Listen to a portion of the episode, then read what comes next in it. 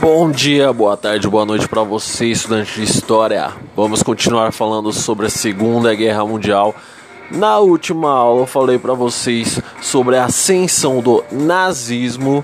Hoje nós vamos falar sobre a ascensão do fascismo, tá? Na Itália.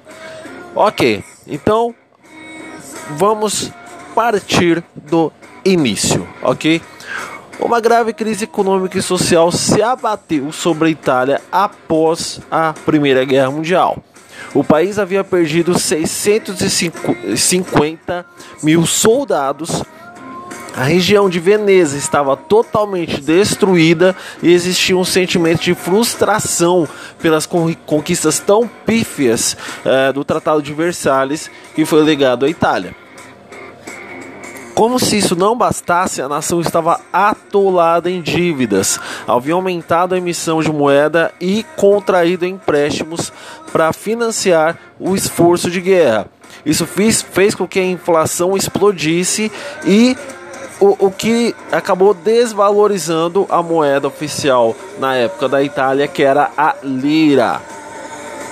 As empresas foram afetadas e o desemprego aumentou e muito.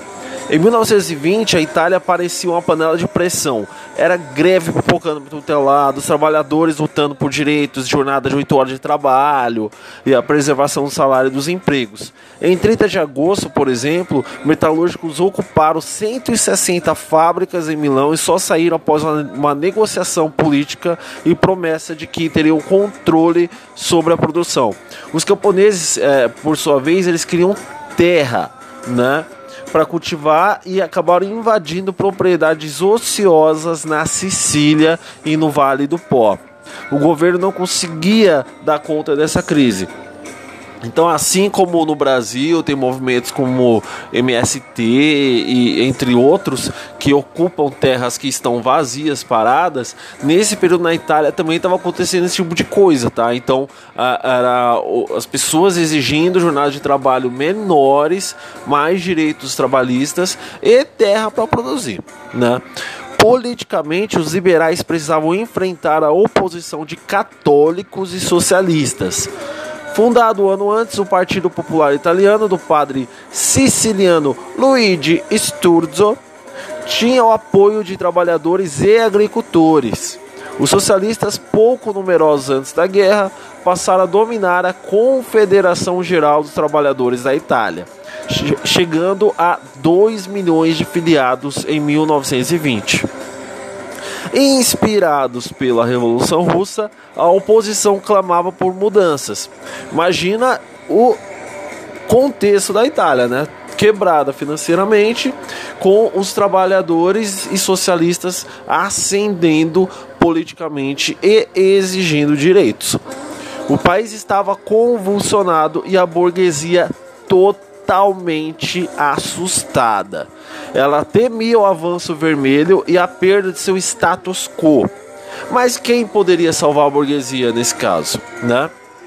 Os fati de combattimenti, ou grupo de combate, criados por quem? Por Benito Mussolini em 1919 e dois anos mais tarde adotaria o nome de Partido Nacional Fascista. Com o crescimento da confusão no país, o partido foi angariando apoio dos comerciantes, industriais, proprietários rurais e acabou adquirindo vários filiados, um total de uh, eh, 200 mil filiados. E isso todos é vindos da burguesia, né, no caso. Uh, isso já para 1921 já eram 300 mil. Então em 19 era 200, em 21 já era 300 mil, que foi o ano que o Mussolini foi eleito para o parlamento. O fascismo se vendia como defensor dos interesses nacionais, capaz de manter a nação unida caso houvesse ameaça de desagregação, ou seja, caso os comunistas chegassem ao poder repudiava a luta de classes e o parlamentarismo, além de propor uma solução nacional autoritária para os problemas socioeconômicos da Itália, tá? No dia 30 de outubro de 1922, Mussolini e seus partidários realizaram a famosa Marcha sobre Roma. Sua intenção era dar um golpe de Estado, mas sem encontrar resistência e contando com o apoio de alguns parlamentares, ele foi direto para o Palácio Quirinal, residência oficial do rei Vitório Emanuel III que o nomeou primeiro-ministro e o incumbiu de organizar um novo gabinete. Finalmente, os fascistas haviam chegado lá. Mussolini era o Duce, tradução é, literal como chefe. Ele era, então, no caso, a autoridade para fazer o que bem quisesse. Né? Ele era a autoridade na Itália nesse momento instituiu o poder paralelo com a criação de milícias voluntárias para a segurança nacional do grande conselho fascista. Então vejam bem, de um ano para o outro, o Mussolini, que não era ninguém, de repente começou a defender os, in os interesses daqueles que têm grana, né, de forma política, teve todo o apoio desse pessoal, né, teve apoio inclusive do próprio rei, né, uh, Vitório Emanuel, e chegou primeiro-ministro tendo carta branca para fazer o que bem quisesse. O que ele fez de cara já organizou milícias voluntárias, ou seja, o pessoal que uh, uh, se vestiu lá com as bandeiras da Itália e saiu na rua defendendo o nacionalismo italiano, pegando em armas e caçando comunistas. Para estimular a retomada da economia, ele deu plena liberdade aos empresários de um lado e de outro achatou os salários dos trabalhadores. Claro que nesse contexto qualquer oposição foi reprimida com violência. Então se as pessoas saíam na rua para fazer protesto, a polícia sentava o cacete e se não era a polícia, eram essas milícias armadas.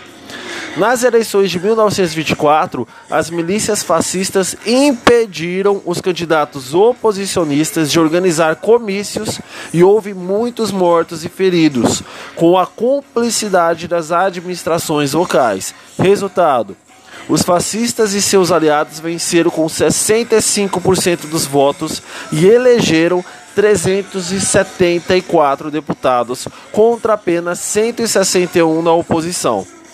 O líder socialista Giacomo Matteotti denunciou a fraude eleitoral em um discurso parlamentar. No caso, aconteceu com ele, foi sequestrado e assassinado. A Itália caminhava para a ditadura. De fato, no dia 3 de janeiro de 1925, com um eloquente discurso, o Duce anunciou o estabelecimento de um Estado totalitário. A oposição foi eliminada e a Constituição reformada. O texto apontava Mussolini e não mais o parlamento como único responsável perante o rei. Ele também teria poder para nomear e demitir ministros. Ah, e ainda completou com o pacote de uma lei em 31 de janeiro de 26 que lhe deu poder de legislar, ou seja, o cara, além de tudo, poderia fazer as leis, né? Com o objetivo de eliminar qualquer um que se opusesse ao fascismo, foi criado o Tribunal é, Especial e instituído a Organização de Vigilância e Repressão ao Antifascismo. A polícia política, no caso, e a pena de morte foi reintroduzida. O Mussolini simplesmente tomou o poder de fato e ainda restituiu a pena de morte, né? E criou essa polícia para caçar a oposição. Então já não bastava só a milícia, ainda tinha uma polícia especializada para caçar a oposição ao fascismo. Apesar de toda a repressão, Mussolini conseguiu recuperar a economia.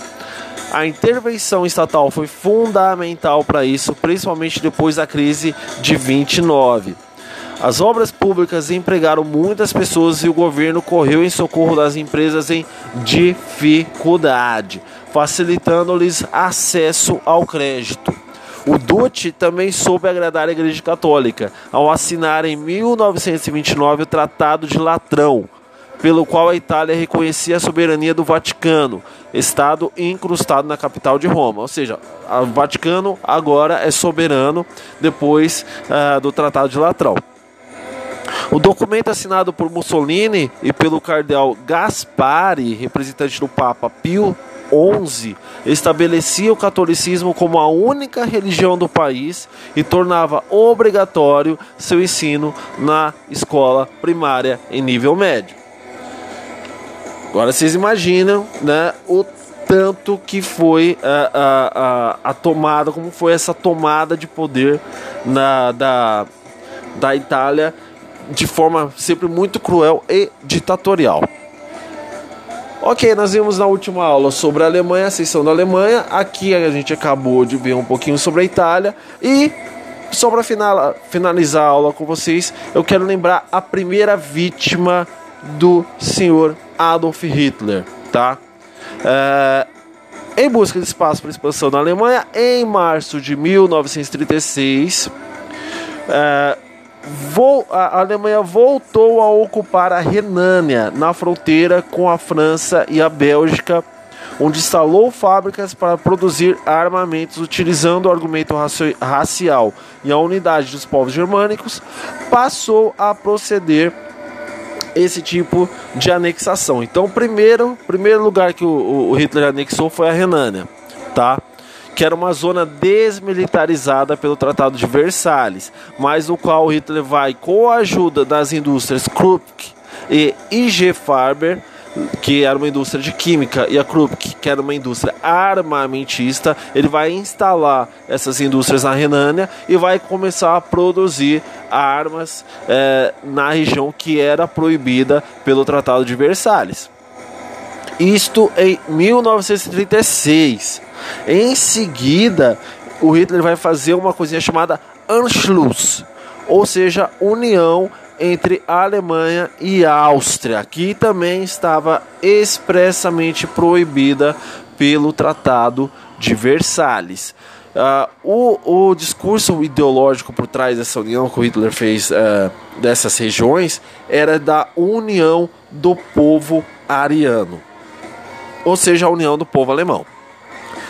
Então vamos lá, no dia 12 de fevereiro de 1938, o premier austríaco Kurt Schissnig foi convidado a visitar a casa de campo de Hitler eh, nos Alpes Bávaros. Lá ele foi pressionado a aceitar a proposta do Führer de transformar a Áustria em uma espécie de protetorado alemão. Ele tentou eh, eh, não, não abrir esse espaço para o Hitler, tentou não deixar o Hitler anexar, mas ele não obteve sucesso. Hitler, porém, queria mais. Temendo que a Grã-Bretanha e a França apoiassem a Áustria, exigiu de fato que houvesse essa anexação e no dia 12 de março o exército nazista entrou no país. No dia 14, o, o austríaco, que Hitler é austríaco, tá? Adolf Hitler marchou sobre Viena, oficializando a anexação. Em 10 de abril, o referendo ratificou a anexação com 99% de aprovação popular. Os países europeus, cansados da chacina na Primeira Guerra Mundial, aceitaram o fim da independência da Áustria como fato consumado. Agora restavam apenas cerca de 3 milhões de alemães fora do Reich. Eles viviam nos Sudetos, região da Tchecoslováquia, que Hitler começou a cobiçar e cinco meses depois juntaria ao território alemão sob as bênçãos da França e da Grã-Bretanha. Aí vocês falam o quê? Mas como assim? Né? A, a França e Grã-Bretanha simplesmente não fizeram nada? Exatamente. E para isso houve uma coisinha chamada Acordo de Munique. Vamos lá então. É, depois de ter anexado a Áustria, o Hitler voltou seu interesse para os Sudetos, como disse, região da Tchecoslováquia, onde a maioria da população era alemã.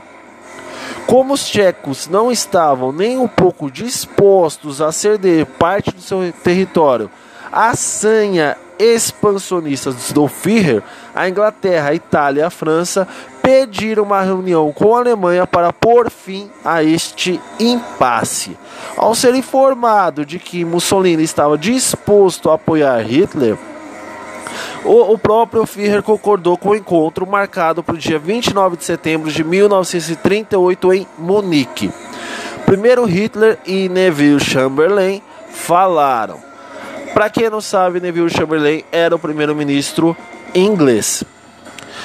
Ah, então Mussolini pediu a palavra para ler a proposta que traria, segundo ele, uma solução prática para o problema. O que ninguém sabia, porém, era que aquela proposta havia sido elaborada nas vé na véspera por Hermann Göring, um grande parceiro de Hitler, e mais dois altos funcionários alemães sobre as bênçãos do ministro do exterior Joachim von Ribbentrop. Vertida às pressas para o francês, havia sido entregue ao Duce pouco antes dele tomar o trem para Munique. Chamberlain estava disposto a evitar a guerra a qualquer preço, e o primeiro-ministro francês, Edouard Daladier, estava muito cansado para protestar. Numa sala ao lado, dois representantes tchecos eh, observavam a reunião e aguardavam tensos a sua conclusão. Às 22 horas foram informados pelo conselho do primeiro-ministro inglês, conselheiro no caso, Sir Horace Wilson, de que seu país teria que entregar os sudetos sob a pena de ter que resolver sozinhos a questão com Hitler. Abatidos, eles aceitaram o acordo assinado pouco depois por Hitler, Mussolini, Chamberlain e Daladier. O Führer conseguira o que queria sem derramar uma única gota de sangue. Ingleses e franceses comemoraram a manutenção da paz, mas não por muito tempo, porque nós sabemos o que aconteceu. O que eu estou dizendo é: o Hitler anexou a Renânia, anexou a Áustria e exigiu a anexação da Tchecoslováquia, ao mesmo tempo que ele fazia uma corrida armamentista, isso tudo extremamente proibido pelo Tratado de Versalhes, assinado pós Primeira Guerra Mundial. E França e Inglaterra cruzaram os braços e deixaram tchecos e austríacos se virarem. Essa história antes do início da primeira, da segunda guerra mundial. Beleza? É isso que eu tinha a dizer para vocês. Valeu, até a próxima.